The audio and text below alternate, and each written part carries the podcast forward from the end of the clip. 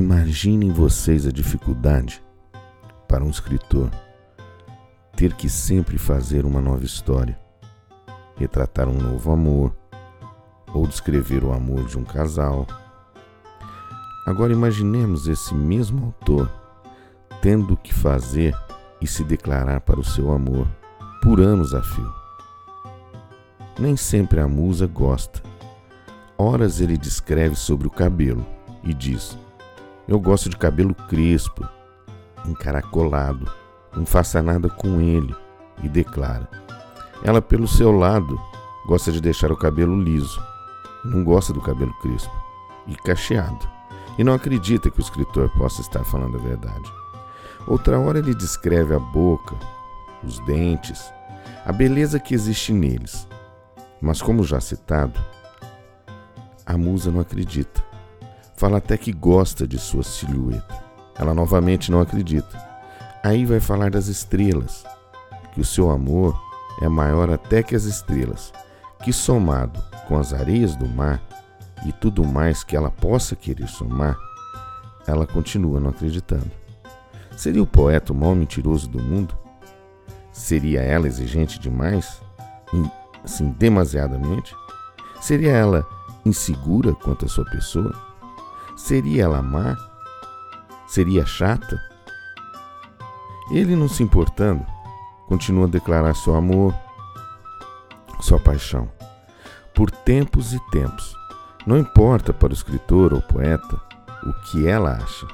Entende que para cada recusa ou reclamação, ele contribui para melhorar o mundo e todo o sistema. Ela não se apercebeu que ele só é poeta porque ela existe. Ele só escreve e se manifesta porque ela existe. Ela não entende que sua boca, seu olhar foram feitos para atraí-lo e fazê-lo com que ame ainda mais. A insegurança que tem a musa é a mesma que o poeta, estando de lados opostos. E qual a certeza que temos na vida?